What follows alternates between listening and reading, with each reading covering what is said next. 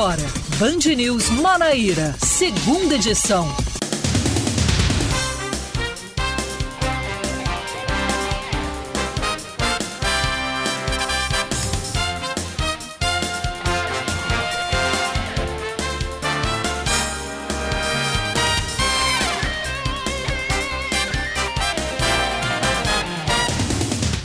5 horas e 2 minutos em João Pessoa, 5 e 2 na Paraíba. Boa tarde para você que está sintonizado aqui na Band News FM Manaíra.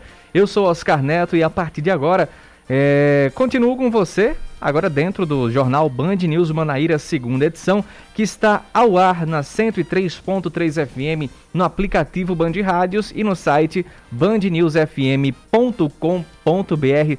Desde já agradeço os ouvintes que já estão conosco desde o início da manhã, acompanharam o jogo aqui na Band News, continuaram na nossa sintonia. Mas para quem chegou agora, muito boa tarde, seja muito bem-vindo à nossa programação e vamos com as principais informações desta terça-feira, 8 de fevereiro de 2022. A assessoria do Manaíra Shopping ainda está apurando os prejuízos do assalto em uma joalheria hoje à tarde. De acordo com a polícia, algumas mercadorias foram recuperadas após uma troca de tiros durante um roubo. Dois homens foram presos, um deles foi baleado no confronto e levado para o hospital de emergência e trauma. Um terceiro suspeito ainda conseguiu fugir.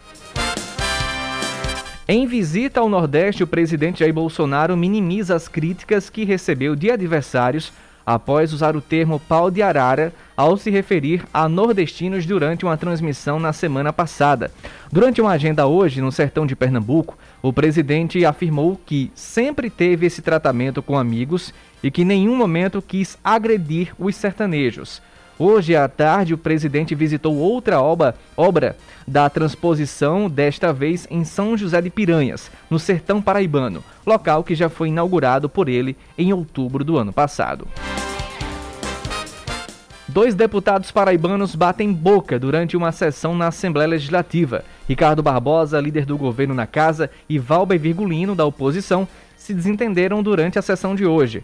A confusão começou logo após a exibição de um vídeo a pedido do, de Ricardo Barbosa, onde Valber Virgulino chama o governo de João Azevedo de caloteiro. Virgulino denunciou uma suposta falta de pagamento a profissionais da maternidade Frei Damião. Por outro lado, Ricardo rebateu, dizendo que não há nenhuma verdade na fala de Valber, que por sua vez taxou Barbosa de mentiroso. A deputada estadual Paula Francinetti, Francinetti afirma que há políticos na Assembleia é, recebendo propina. Hoje foi bem quente hoje a sessão da Assembleia. Sem citar nomes, a declaração do, da parlamentar foi feita hoje durante a discussão da medida provisória que trata do reajuste dos servidores públicos. Segundo a doutora Paula, um policial deveria ganhar melhor do que um deputado, porque o salário de, uma de um parlamentar já é muito bom e muitos ainda recebem propinas, o que é vergonhoso, segundo a doutora Paula. A fala foi repudiada pelo presidente da Assembleia, o deputado Adriano Galdino. Esportes agora só para quem é palmeirense e também os, os simpatizantes, né? Um brasileiro também que está torcendo para o Palmeiras nessa, nessa reta final aí de, do Mundial de Clubes. O gol de Rafael Veiga no primeiro tempo contra o Al Ali foi o primeiro do Palmeiras na história do Mundial de Clubes. O time venceu a partida de hoje por 2 a 0 e se classificou para a final do próximo sábado. O Alviverde passou em branco na derrota por 1 a 0 contra o Manchester United em 99 e no Mundial da FIFA de 2020, disputado no ano passado. A equipe não marcou contra o Tigres na semifinal, nem contra o próprio Al-Ali, Al-Ali na disputa do terceiro lugar. Dudu fez o segundo gol e agora o Palmeiras aguarda o resultado do jogo de amanhã para conhecer o adversário da grande final do próximo sábado, às 1h30 da tarde, que pode ser o Al Hilal ou o Chelsea. 5 e 6. Band News. Tempo.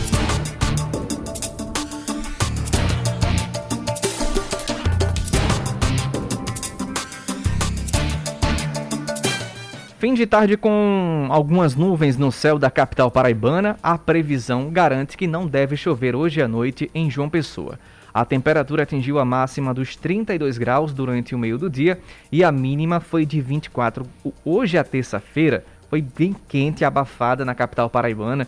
É, não foi nem um pouco ventilada. Quem estava na rua, enfim, até agora, quem está acompanhando o pôr do sol está percebendo que está quente ainda aqui em João Pessoa.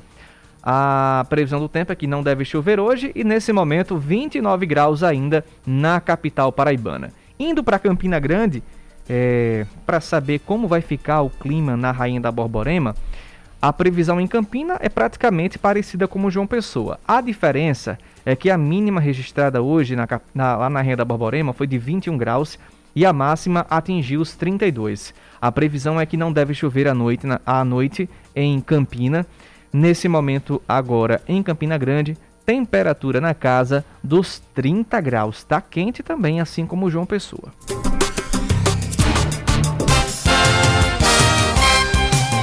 São 5 horas e 7 minutos. Que hora é essa? Ontem também foi de 5 e 7, a hora que eu convidei o ouvinte aqui para participar conosco. Manda sua mensagem, traz a sua informação. O nosso WhatsApp é o 991 11 9207, 991 11 9207, o WhatsApp da Band News. É, para você participar com a gente durante a nossa programação. Valdeci participando conosco, o Anchieta Júnior também aqui na escuta, Caroline Silva também participando conosco, obrigado pela mensagem. A Denise Oliveira também participando com a gente da nossa programação. 991 11 9207, esse é o nosso WhatsApp para você participar e mandar a sua mensagem aqui para nossa produção.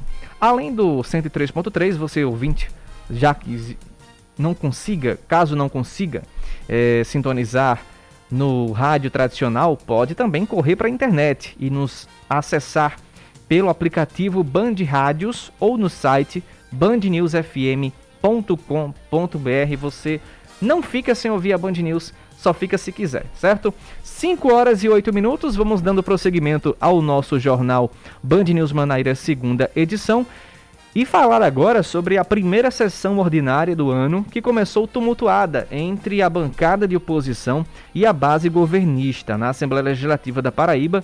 Essa sessão aconteceu de forma híbrida, com deputados tanto nas galerias da Assembleia quanto é, de forma remota.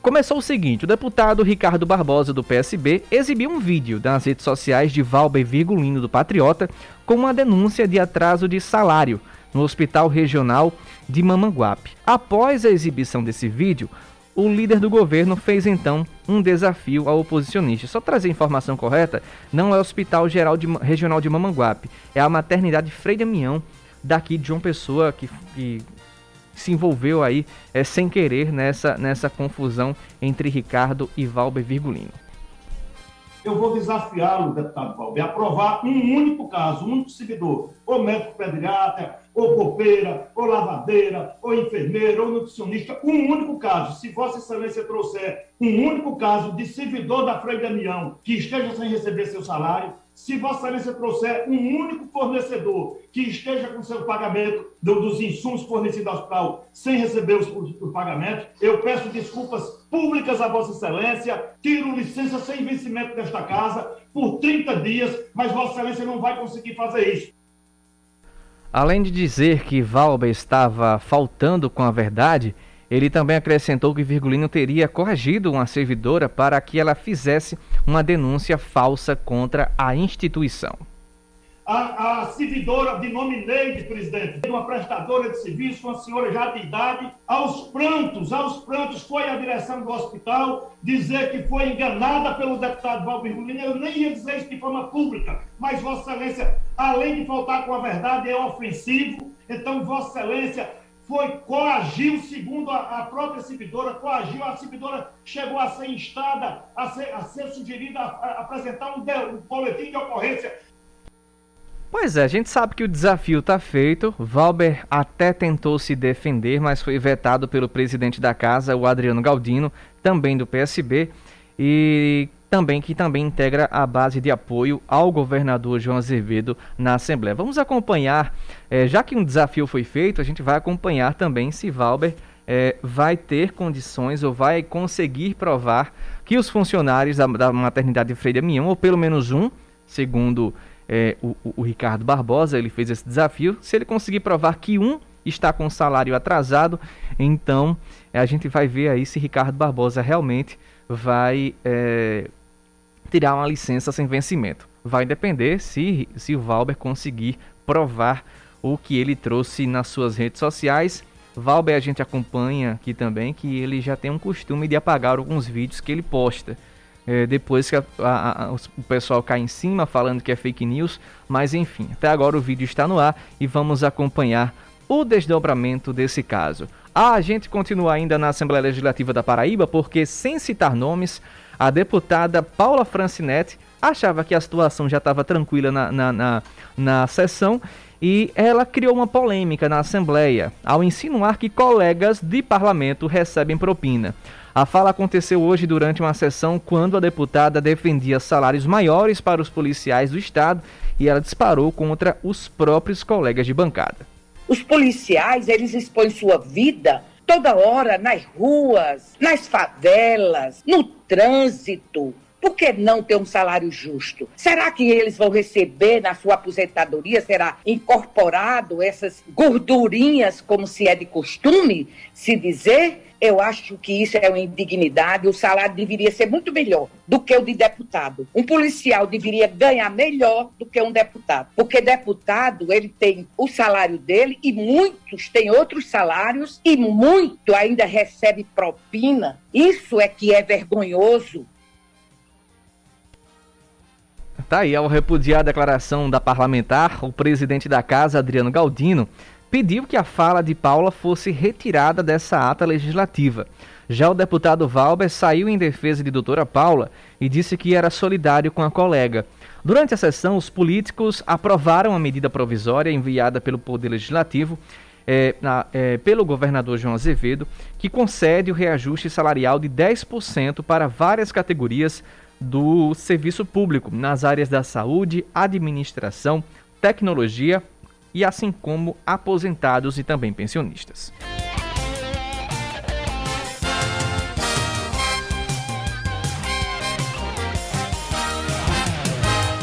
Trazer agora a atual situação da pandemia aqui no nosso estado, mudando completamente de assunto.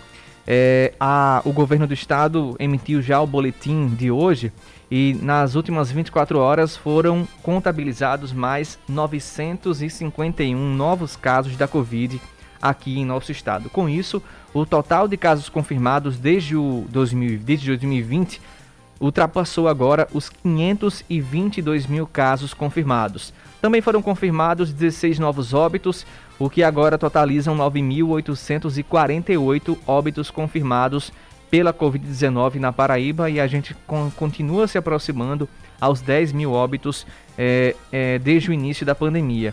Com relação aos recuperados, foram 254 recuperados nesse último boletim, o que agora totaliza 381.241 recuperados.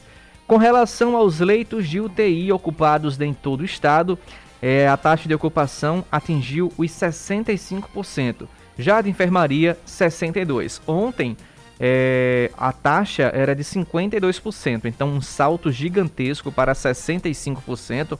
Na Grande João Pessoa, eh, os leitos de UTI estão ocupados em 89%, já os de enfermaria, 96%. Campina Grande, 53% dos leitos de UTI estão ocupados, já os de enfermaria, 45%. No sertão do estado, está bem equilibrado. Metade dos leitos de UTI estão ocupados e os de enfermaria também são metade dos leitos, segundo o governo do estado. Agora, com relação à vacinação, é, Segundo o governo, foi registrado até agora a aplicação de 7.336.239 doses. Até o momento, 3.219.000 mil pessoas foram vacinadas com a primeira dose, o que representa 79% do total de paraibanos, e 3 milhões e 15 mil completaram os esquemas vacinais, o que representa 74,28% da população total do estado.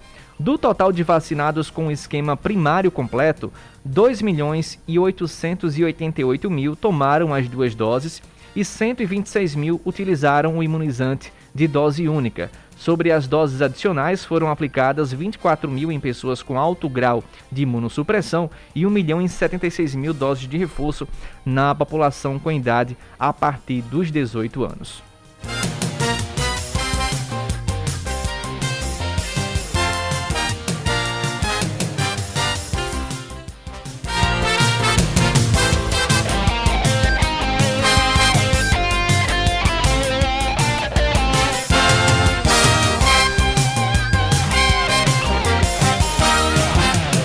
Agora são 5h17, tem uma ouvinte nossa, a Caroline aqui do Cristo, que ela faz uma denúncia pra gente. Ela relembra também que o Banco Central, é, o Banco Central divulgou um novo sistema em que você pode, é, digamos assim, recorrer ao, ao Banco Central para saber se você tem é, valores a receber de outros bancos. Essa liberação aconteceu no fim de janeiro, mas a consulta foi tão forte que o sistema de, do, do Banco Central acabou caindo e no próximo dia 14 é, a promessa é que o Banco Central tenha um site somente para essa, esse tipo de fim, mas a nossa ouvinte ela já, já disse que já recebeu muitos links com a frase clique aqui e receba agora. Isso tem cara de golpe, com certeza é golpe. Já sabemos que o Banco Central não está fazendo esse tipo é, é, de serviço está pausado, está paralisado, suspenso por conta da demanda. Então, somente dia 14, no próprio site do Banco Central, é que você vai poder consultar esses valores. Não acredite nesses links que estão sendo distribuídos aí é, nos grupos, é, no Facebook, nas redes sociais também. É, ela pede que a gente faça é, um tipo de orientação sobre essa questão. Então a orientação é essa: esperar o Banco Central ele ele voltar no próximo dia 14, dia 14 hoje dia 8, dia, dia 14 é na próxima segunda-feira. É a programação que o Banco Central fez para voltar às consultas aos valores a receber, certo? Então não caiam nesses links. Essa consulta só pode ser feita no site do, do Banco Central, certo? Repetindo para você ouvinte, não cair num golpe desse, porque cair em golpe hoje em dia é complicado, bem complicado. Mas, Caroline, obrigado pela sua participação e também pela preocupação também com os ouvintes, né? Que podem acessar um link desse e, infelizmente, é, cair em um golpe e perder os seus dados, enfim, perder até dinheiro, é, se for o caso.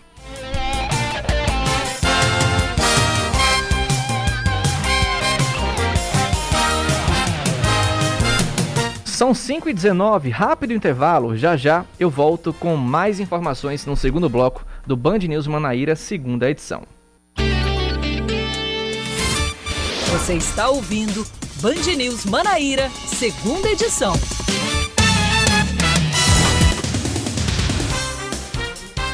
Já voltei 5 horas e 20 minutos na capital paraibana. Com a terceira maior variação do país, a cesta básica em João Pessoa compromete mais de 48% do salário mínimo. Os dados são do Diese e revelam também que o custo médio da cesta básica subiu 5,45% durante o mês de janeiro. De acordo com o levantamento, o conjunto de itens básicos de alimentação custa mais de 538 reais. Para se ter uma ideia, o valor corresponde a 97 horas e 46 minutos de trabalho. Entre os itens que apresentaram alta no, no preço médio, destacam-se tomate, é, farinha, café, açúcar, manteiga, óleo, carne, feijão e até o tradicional cuscuz, minha gente, que já pode ser encontrado por R$ 2,00 e 95 centavos. Misericórdia, fugir desse cuscuz está muito caro. Mas enfim, se você ouvinte percebeu essas altas aí, manda mensagem pra gente, compartilha também é, o que você tem passado no supermercado quando vai fazer as compras. Infelizmente, tem encontrado até o quilo, o quilo do café não. O café almofadinha, aquele tradicional, está sendo vendido a quase oito reais. Um absurdo. Mas enfim, participa conosco. Nosso WhatsApp é o 991 11 9207. Seguindo agora com as manchetes, as aulas na rede municipal de João Pessoa começam amanhã de forma presencial e remota. No caso do ensino fundamental, de 9 a 11 de fevereiro, o atendimento será online. Os professores da pré-escola, nestes, nesses três dias, deverão desenvolver atividades de interação com os responsáveis das crianças e apresentar proposições de atividades lúdicas a serem realizadas em casa.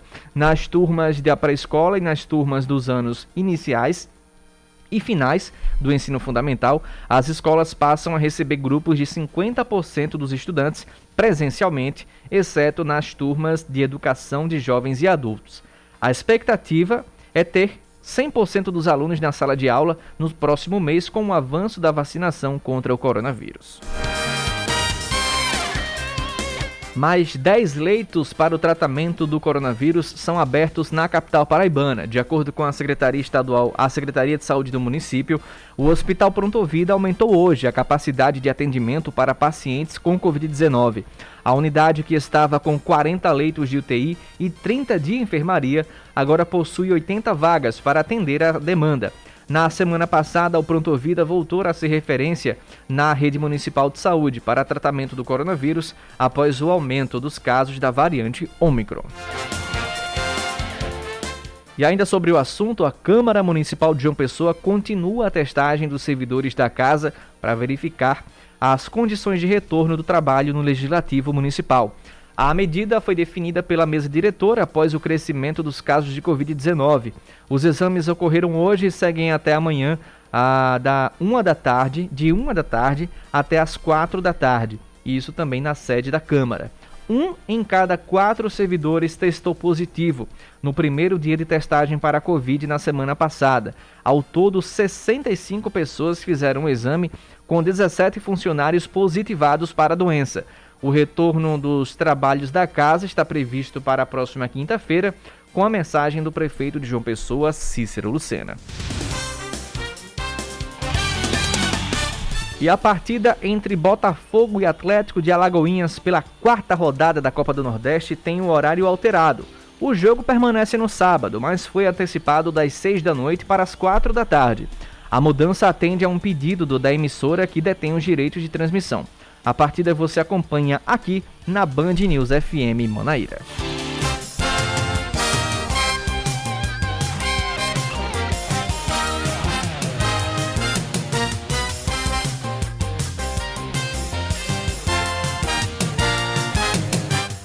Agora são 5 horas e 24 minutos. O Hospital Municipal Infantil do Valentina, em João Pessoa, passa a atender exclusivamente os casos de crianças com casos suspeitos ou positivos para a Covid-19. A decisão de transformar a unidade em um espaço para atendimento exclusivo é, pelo coronavírus acontece após uma reunião entre representantes das unidades de saúde e do poder público realizada ontem. Atualmente existem 53 crianças internadas na unidade hospitalar, sendo que 20 não são pacientes com Covid-19. Os, os, os demais atendimentos infantis, incluindo as pessoas que já estão sendo atendidas pela unidade, passam a ser feitos no Hospital Arlinda Max. Marx.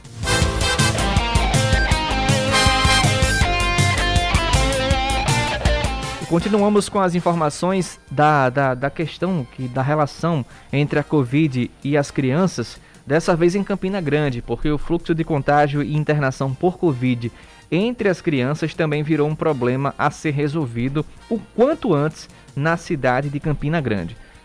É, e a médio prazo, só a vacina é capaz de baixar os números, as infecções e os riscos da vida a esse, de, de vida a esse público.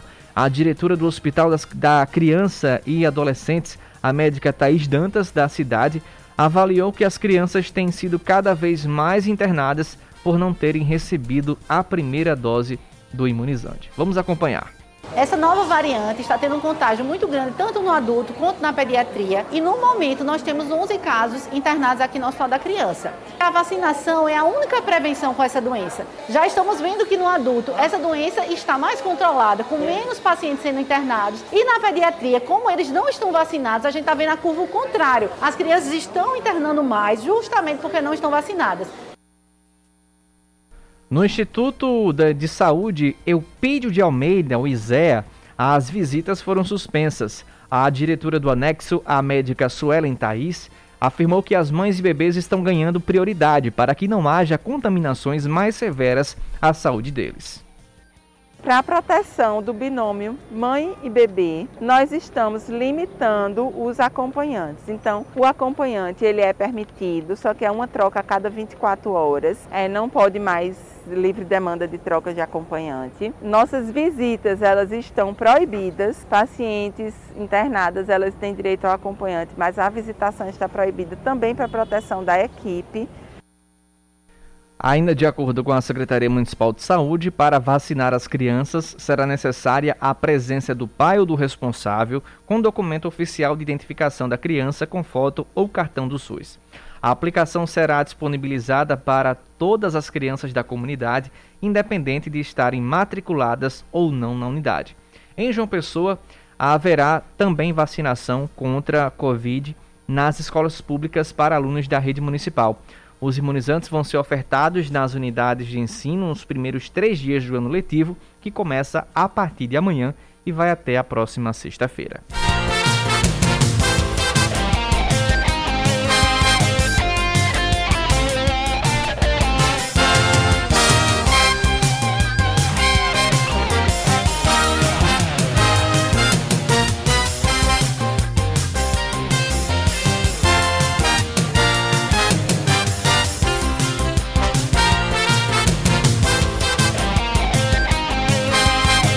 São 5 horas e 28 minutos. Convidamos você, ouvinte, para participar conosco, mandar sua mensagem, trazer a sua informação. O nosso WhatsApp é o 9911 9207 9911 9207, o WhatsApp da Band News. E seguimos com outras informações aqui na Band News. Informação que chegou agora há pouco é que o, o Superior Tribunal de Justiça concedeu um habeas corpus ao ex-governador Ricardo Coutinho e ele agora pode se ausentar da comarca sem autorização judicial. A sexta turma do órgão acolheu, por unanimidade, o pedido da defesa para permitir ao petista o direito de se ausentar da comarca de João Pessoa sem necessidade eh, de autorização judicial prévia. A restrição constava em medida cautelar expedida pelo desembargador Ricardo Vital de Almeida contra o ex-gestor alvo da Operação Calvário do Ministério Público da Paraíba. Resumindo, com isso, Ricardo vai poder viajar pela Paraíba ou para outros estados sem precisar de autorização judicial. Agora são 5 horas e 29 minutos, mudando, aliás, voltando para o assunto que a gente estava abordando antes de trazer essa informação de Ricardo Coutinho, a gente fala agora sobre a saúde mental das crianças e adolescentes com a volta às aulas. Muitas escolas retornaram às atividades no modelo 100% presencial nas últimas semanas e esse retorno pode levar as crianças e adolescentes a apresentarem comportamentos diversos e acendem uma luz de alerta para pais e educadores. Ora, as crianças passaram boa parte do tempo aí é, em casa, com aulas remotas, enfim, com atividades em frente ao computador. E essa volta é uma realidade muito diferente para essas crianças depois de dois anos que passaram em casa. Sobre esse assunto e essas mudanças que acontecem é, nas crianças, a gente conversa agora com a psicóloga Michele Costa. Michele, muito boa tarde, seja muito bem-vinda aqui à Band News FM Manaíra. Boa tarde, boa tarde a todos os ouvintes. Pois bem, Michelle, eu fiz essa rápida introdução, mas eu quero te perguntar como especialista no assunto. Depois de ficar muito tempo em casa assistindo aula de forma híbrida ou apenas virtual, quais são os comportamentos que as crianças podem apresentar com esse retorno à sala de aula? O que é que os pais e também professores devem observar é, no comportamento dessas crianças e ficar atentos também?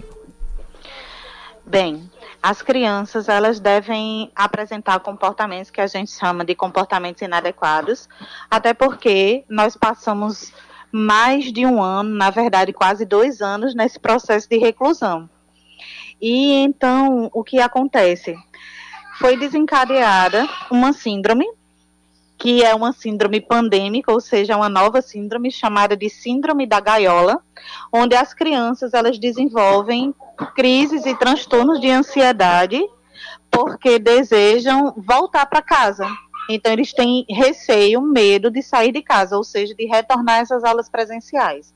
Então pais e educadores devem ficar atentos aos comportamentos que são inadequados das crianças e dos adolescentes. Por exemplo, crises de choros intensas, é, tremores, é, ausência realmente dessa questão do contato, evitar esse contato social com outras crianças e adolescentes, é, externarem que não desejam ir para a escola e não sabem explicar o motivo, é, nós temos que estar bem atentos a isso. Vamos aos exemplos agora. Pronto, tem uma criança que voltou para a aula presencial. Ela foi educada pelos pais, que estamos em pandemia, que tem que usar máscara, e esse ambiente é novo para ela. Se ela chega em casa e diz: Papai, eu, eu não estou me sentindo confortável na escola, não quero ir para a escola amanhã, como é que o pai deve abordar essa situação e acalmar a criança para que ela não fique tão assustada assistindo às aulas? Uma conversa super franca, perguntar o porquê e o que é que ele sente. Então, ele pode manifestar sintomas que são sintomas fisiológicos, ou seja, físicos, e pode também é, demonstrar aspectos emocionais, como eu falei, com relação ao choro, às tremedeiras, à ansiedade, achando que não vai conseguir dar conta. E aí os pais, eles devem mostrar que eles estão num ambiente seguros. Essa questão do uso de máscara e dessas precauções é, são mais fáceis para as crianças, ou seja, elas aderem com muito mais facilidade e os pais sempre no diálogo e sempre nesse apoio mais assertivo. E por outro lado, os educadores, em contrapartida, eles devem estar dispostos a acolher essas crianças e adolescentes e passar a segurança de que o ambiente ele está preparado para recebê-los. Pronto, a gente falou das orientações que os pais devem abordar as crianças, mas vamos para o lado negativo. Michele, o que é que não pode ser feito com essas crianças caso elas é, venham assustadas em casa, o que é que os pais não devem fazer para que essa situação é, não se agrave ainda mais? Percebendo que há um descompasso emocional, obrigar a criança a estar nesse ambiente escolar onde ela se sente insegura. Claro, a gente, enquanto pais, devemos ficar atentos se são sinais de fato de ansiedade ou não. E nós temos por obrigação de estar juntos dos nossos filhos para prestar esse apoio. Então, não obrigar a criança a estar no ambiente escolar, caso ele desencadeie algum tipo desse, dessa sintomatologia. E apresentando com mais frequência a sintomatologia, procurar ajuda de um profissional especializado, o psicólogo, os orientadores escolares da própria escola ou encaminhar para terapia mesmo. Entendi. Para a dica final, o que é que você prepara para, para como é que os pais podem se preparar nessas situações para a gente encerrar a entrevista aqui, já que as crianças vão estão começando a voltar essa semana, é, as redes sociais foram é, cheias de crianças indo para a escola, criança é, estranhando o novo ambiente escolar, estranhando uma nova professora, enfim. Mas o que é que você pode trazer de dicas gerais para os pais, para a gente encerrar essa entrevista, para que eles fiquem até calmos também quando receberem essa criança em casa? Envolver as crianças primeiramente na compra do material escolar. Eu acredito que todos nós já passamos por isso e ficamos sempre eufóricos nesse processo de início das aulas. Então, material escolar novo, nossos novos livros, fardamento, bolsas, envolver as crianças e os adolescentes nesse processo. É, é um processo de muita alegria, de muita euforia. A segunda coisa é falar que será um ambiente propício para recebê-los, como eu mencionei, de terem segurança e de saberem que a escola também será um ambiente acolhedor para eles. E estar atento sempre quando eles retornarem, quando eles estiverem indo para a escola, acolhê-los incentivá-los. Vai, meu filho, minha filha, boas aulas, vai dar tudo certo. E quando eles chegarem em casa, acolher eles com receptividade, como foi hoje, como é que foi o seu dia, fazer mesmo esse diálogo familiar, num momento festivo, participativo, onde a gente pode dividir tudo que aconteceu durante o dia. Pois bem, a gente conversou agora com a psicóloga Michele Costa. Michele, muito obrigado pelas suas informações e pela sua participação e até uma próxima. Muito obrigada.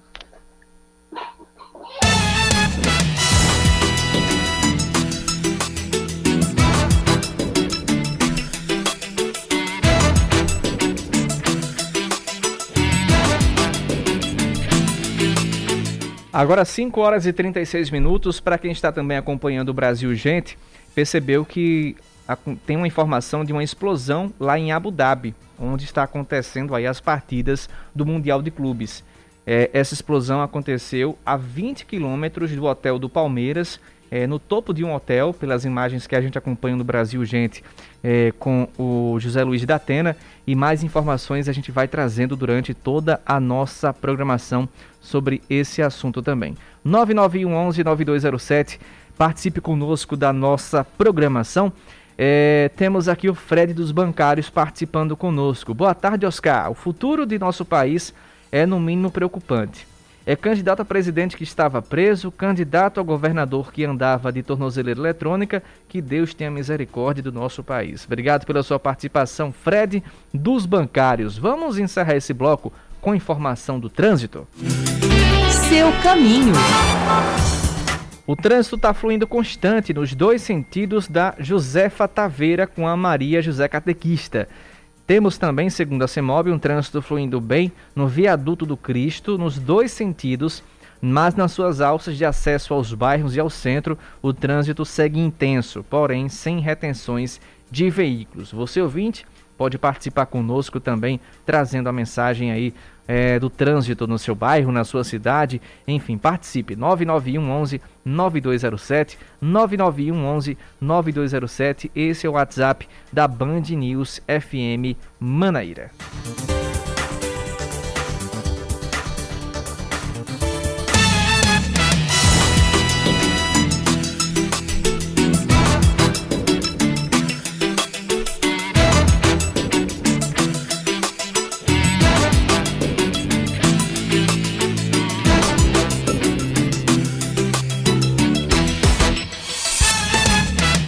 Vacinação em João Pessoa nesta quarta-feira.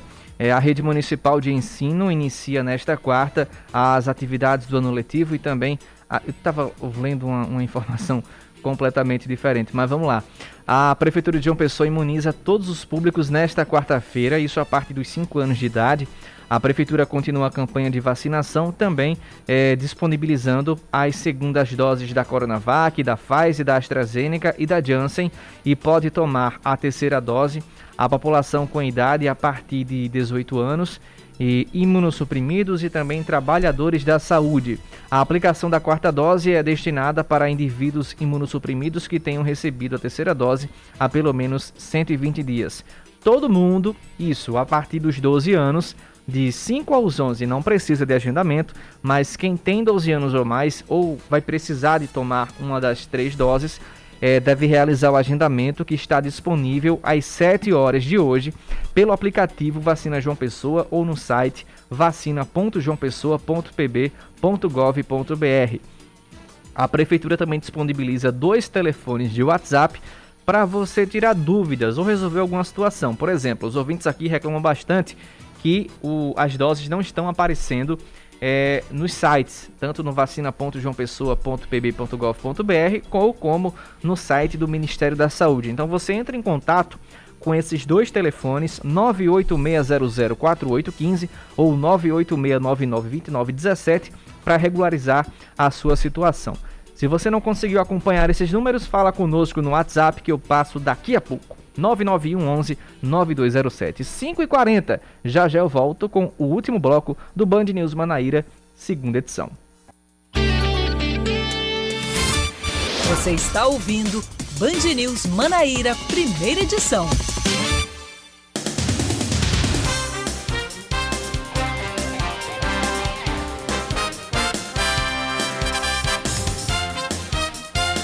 Agora são 5 horas e 41 minutos em João Pessoa, 5 e 41 na Paraíba. Quatro escolas e uma faculdade são notificados pelo PROCON de João Pessoa por descumprirem protocolos de prevenção à Covid-19. As instituições foram denunciadas por aglomerações e falta de medidas sanitárias, como o uso de máscara e o distanciamento social.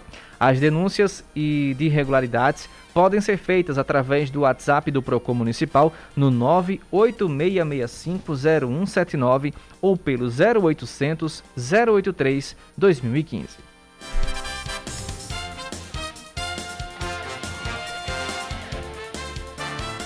O Hospital do Valentina volta a partir de hoje a atender exclusivamente crianças com casos suspeitos ou positivos para a Covid-19. Os demais atendimentos infantis, incluindo as pessoas que já estão sendo atendidas pela unidade, passam a ser feitos no Hospital Arlinda Marques. Atualmente tem 53 crianças internadas na unidade hospitalar, sendo que 20 não estão com Covid. Elas vão ser testadas e, caso o resultado do teste seja negativo para a Covid, a transferência poderá ser feita para o Hospital Arlinda Marques.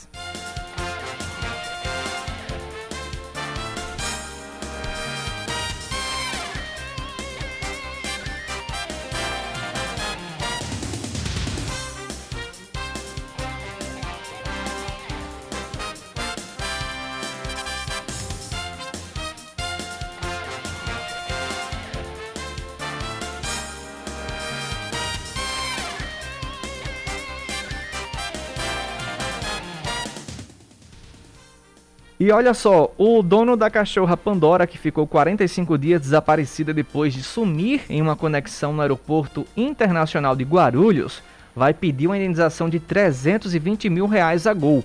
Reinaldo Júnior quer que a empresa seja responsabilizada pelas despesas de hospedagem durante as buscas e também pelo estresse causado com a procura pela cadela.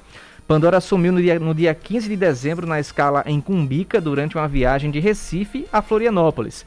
A cachorra foi encontrada por um funcionário do terminal 3 do aeroporto. Ela estava magra e debilitada e desde então está internada em um hospital veterinário lá no ABC Paulista. Todo mundo acompanhou, foi muito emocionante quando é, ele encontrou a Pandora que estava lá em um hangar de, desse aeroporto, mas enfim, está pedindo aí uma indenização pelo transtorno que foi, né? Ele não, não viajou, passou o tempo lá em São Paulo procurando a, a cadela e os profissionais lá do aeroporto não sabiam sequer é, onde estavam, só tinha apenas uma imagem de câmera de segurança, mas o importante é que a Pandora foi encontrada.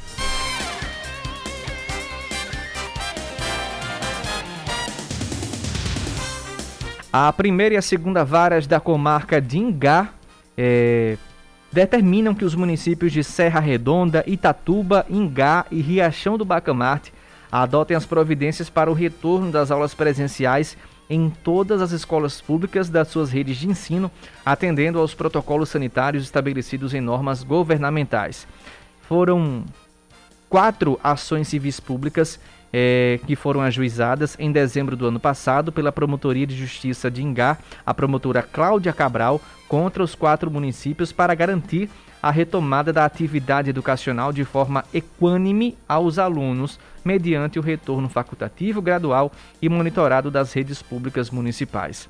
A juíza Rafaela Pereira Tone Coutinho acatou os argumentos apresentados pela promotora e destacou que as aulas presenciais na educação básica só devem ser substituídas em situações de extrema excepcionalidade, o que não se justifica mais nesse contexto atual.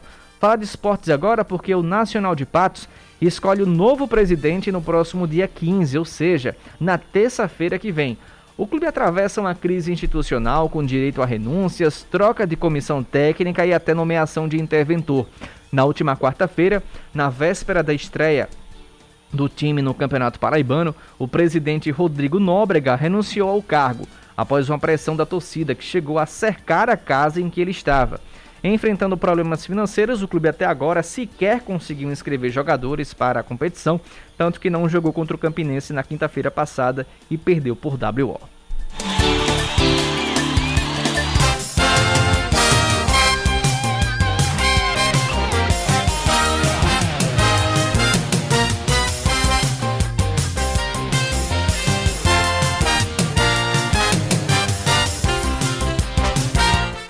E a gente volta a falar sobre a decisão da sexta turma do Superior Tribunal de Justiça que acatou um habeas corpus impetrado pelo, pela defesa do ex-governador da Paraíba, Ricardo Coutinho.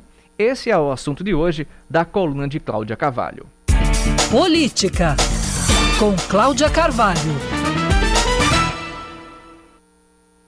A sexta turma do Superior Tribunal de Justiça em Brasília decidiu nesta terça-feira acatar um habeas corpus impetrado pelos advogados do ex-governador da Paraíba, Ricardo Coutinho. Pelo entendimento dos ministros, expresso por unanimidade, o agora petista poderá viajar para fora de João Pessoa sem precisar pedir autorização judicial prévia. Antes, sempre que precisava se deslocar, Ricardo tinha que solicitar permissão à justiça. Muitas vezes ele foi a Brasília ou São Paulo para consultas médicas e aproveitou para dar uma esticadinha e manter encontros políticos, alguns dos quais com Luiz Inácio Lula da Silva. Desde dezembro de 2019, quando foi preso na Operação Calvário, Ricardo tem repetido que aconteceu com ele o mesmo processo ou muito parecido com o que se deu com Lula. O ex-presidente ficou preso por 580 dias na sede da Polícia Federal em Curitiba por causa de acusações de corrupção e foram investigadas pela Operação Lava Jato. Ricardo ficou preso na noite de quinta-feira, 19 de dezembro de 2019, e foi posto em liberdade graças a um habeas corpus concedido pelo STJ no sábado seguinte. Saiu da prisão, cumpriu algumas medidas restritivas, usou tornozeleira eletrônica, mas atualmente aguarda a remessa dos processos que o acusam de corrupção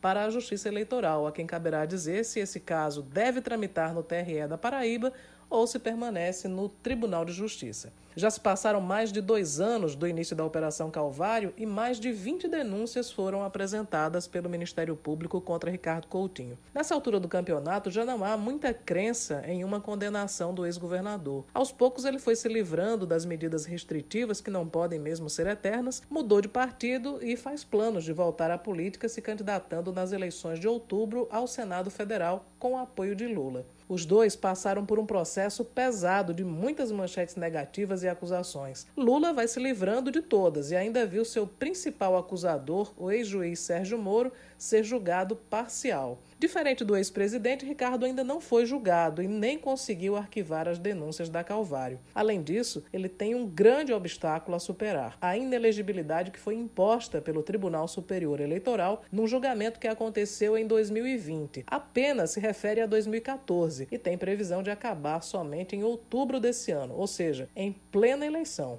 Para concorrer, Ricardo precisa retomar sua condição de elegível até o registro da candidatura. Outra coincidência entre Ricardo Coutinho e Lula é que, apesar do desgaste imposto pelas denúncias, Lula lidera as pesquisas para a presidência da República e aqui na Paraíba, nessa terça-feira, foi divulgado um levantamento do Datavox, dando a dianteira também a Ricardo. Houve perdas, é óbvio, na imagem de ambos, mas o potencial eleitoral de Lula e Ricardo ainda assim é de impressionar.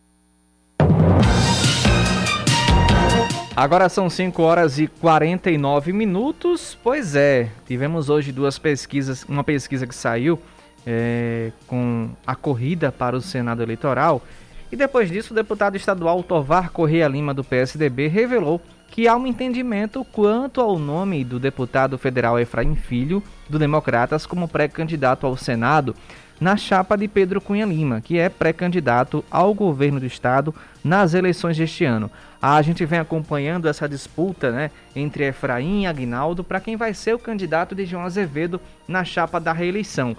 E agora, e também já se, já se ventilou no fim do ano passado, que Efraim também não descartava uma, uma candidatura, uma pré-candidatura é, na chapa de oposição já que essa situação aí está muito longe de ser resolvida. Em uma entrevista a um programa de rádio local da capital, o, o Tovar Correia Lima afirmou que conversou com Efraim pai e Efraim filho e afirmou que não tem dúvida que, de que seria um ótimo nome porque vai congregar a Grande João Pessoa, como também o Vale do Sabugi, foi o que avaliou o parlamentar durante essa entrevista. Tovar também comentou a decisão do ex-prefeito de Campina Grande, Romero Rodrigues, em apoiar Pedro. Ele disse que não houve surpresa, que a decisão já era esperada pela coerência que Romero tem em todos os seus posicionamentos, seja no campo político, seja também no campo pessoal, finalizou aí o parlamentar.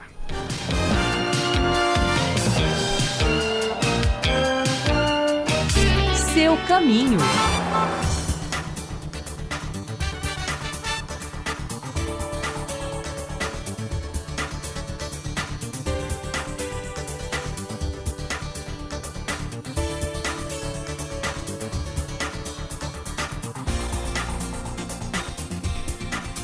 A CEMOB informa que há um bom fluxo no viaduto do Geisel nos dois sentidos. Tem também uma fluidez constante na principal dos bancários nos dois sentidos também. Trânsito fluindo bem na Via Expressa Padre Zé a partir da UFPB. Fluxo intenso, porém constante na Via Expressa Padre Zé próximo à rotatória do CT, sendo maior fluxo no sentido bancários. Fluxo moderado e constante na Pedro II, próximo ao Ibama, nos dois sentidos. Trânsito intenso, porém sem retenções, no retão de Manaíra, isso também nos dois sentidos. Você ouvinte pode participar conosco também, mandando a sua informação do trânsito em João Pessoa no nosso WhatsApp 991 11 9207 991 11 9207.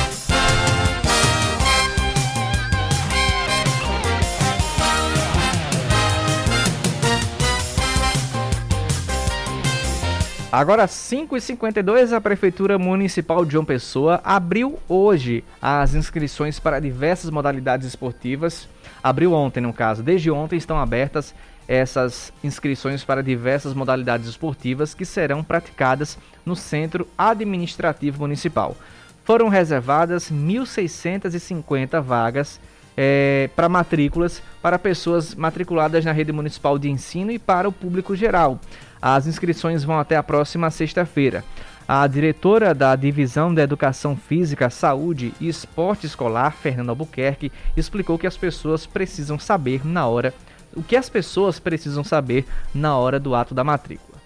Para que as pessoas possam se inscrever, é, elas precisam a, apresentar na, no ato da matrícula, eles precisam apresentar um atestado de aptidão física, um atestado dermatológico, se for para natação, declaração da escola, cópia do CPF, RG, certidão de nascimento e um comprovante de residência e um documento do responsável pela criança, né? Original e cópia. Os adultos que quiserem fazer hidroginástica vão precisar apresentar um atestado cardiológico, dermatológico e também para as mulheres também o exame citológico. Principalmente para a modalidade de natação e hidroginástica, ela explica que as turmas serão divididas em números reduzidos. A gente vai trabalhar com distanciamento, a gente vai trabalhar com turmas pequenas para que possamos evitar aglomeração. Quanto a isso, as pessoas não precisam se preocupar. Estão sendo ofertadas vagas para modalidades como hidroginástica e natação e esportivas como futsal, judô, bocha, basquete em cadeira de rodas e ginástica. As inscrições acontecem de forma presencial no ginásio poliesportivo do Centro Administrativo Municipal, das 8 da manhã até o meio-dia e da 1 da tarde até as 5 horas.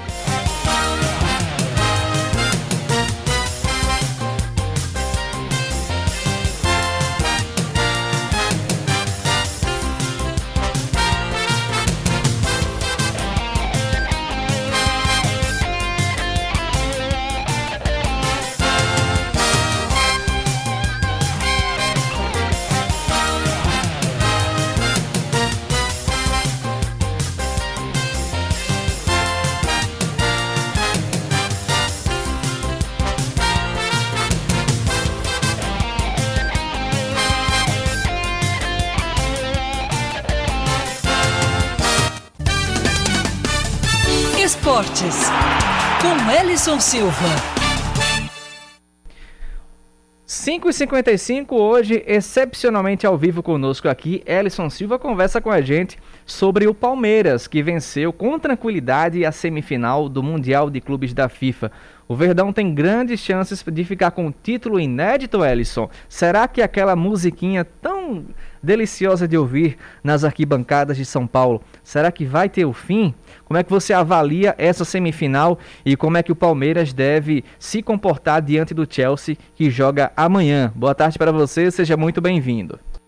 Boa tarde, quase boa noite, Oscar. É, um abraço para todo mundo que está ouvindo aí a Band News FM Manaíra. Pois é, musiquinha tá quase lá naquela de dela ser encerrada de vez, né? Porque o Palmeiras já ganhou a copinha poucas semanas atrás e agora venceu com autoridade a equipe do Al-Ali, do, do Egito, né? Um, o principal clube egípcio, o principal clube africano da história, isso segundo a própria Confederação Africana de Futebol, que estava na sua sétima participação no Mundial de Clubes, mas a equipe treinada por Abel Ferreira conseguiu uma vitória categórica e inquestionável.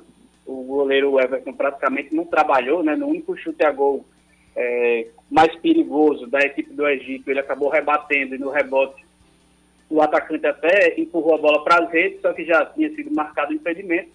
No mais, o Palmeiras foi dono e senhor da partida, marcou no primeiro tempo com Rafael Veiga, no segundo tempo com Dudu, dois dos jogadores mais importantes da equipe e conseguiu demonstrar sua força. Chega com moral, vai chegar com moral na final do próximo sábado, às 13 horas e 30 minutos também, que com certeza é, quem estiver em casa vai poder acompanhar na Band News FM Manaíra. Exatamente. E o que é que podemos esperar do Chelsea? Será que o time do Chelsea vai conseguir dormir hoje? Ah, foi até uma, uma piada que o Vitor Oliveira fez no grupo do esporte. É uma, uma, ironia, né? Ah, o Chelsea não vai nem dormir hoje com esse jogo. Mas não é bem assim, não é, Alisson? Eu acredito que o Palmeiras está bem, tá bem robusto nessa, nessa, nesse, nesse Mundial desse ano.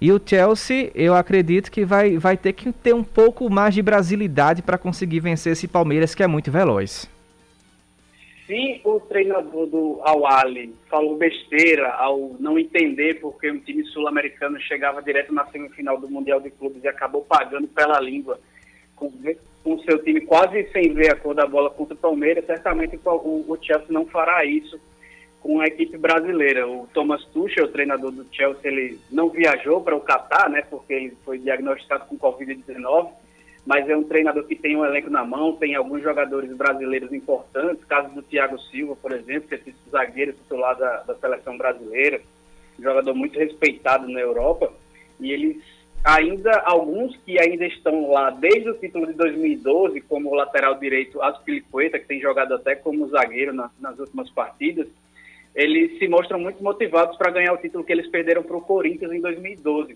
Só que o Chelsea tem uma, uma missão bem complicada amanhã contra o Al Hilal, o time do mundo árabe, né, que contratou recentemente, inclusive, o Michael, que jogou a final da Libertadores pelo Flamengo, foi um, dos artilheiros do Campeonato Brasileiro no ano passado, e também é uma equipe muito bem treinada, que tem investimento alto, é um time que investe bastante, tem jogadores renomados, jogadores que poderiam estar no futebol europeu, mas que preferem jogar por lá por conta das questões financeiras, obviamente. E antes de pegar o Palmeiras o Chelsea, que abra o olho, porque vai enfrentar um adversário muito complicado pela frente. E caso passe, eu acho que desde 2012, quando o próprio Chelsea perdeu para o Corinthians, não teremos uma, não tínhamos uma final tão equilibrada do Mundial de Clubes, porque o Palmeiras, por mais que tenha um investimento, obviamente, infinitamente menor do que o do Chelsea, mas é uma equipe muito bem treinada, que tem jogadores experientes, que está no seu segundo Mundial de Clubes consecutivo e entra, chega bem preparada para esse jogo do próximo, do próximo sábado. 6 horas em ponto. A gente ia falar sobre o Botafogo, mas não dá mais tempo. Hoje, exclusivamente por conta da, da, da, semifinal do Mundial de Clubes, falamos muito do jogo de hoje e da expectativa para amanhã. Mas amanhã a gente volta a falar aí sobre os times paraibanos. Ellison, boa noite para você, muito obrigado pelas informações e até amanhã. Valeu, Oscar, um abraço, boa noite. 6 horas em ponto em João Pessoa, não há tempo para mais nada, tá chegando aí Reinaldo Azevedo com É da Coisa, Paraíba. 6 em ponto. Você ouviu Band News Manaíra, segunda edição.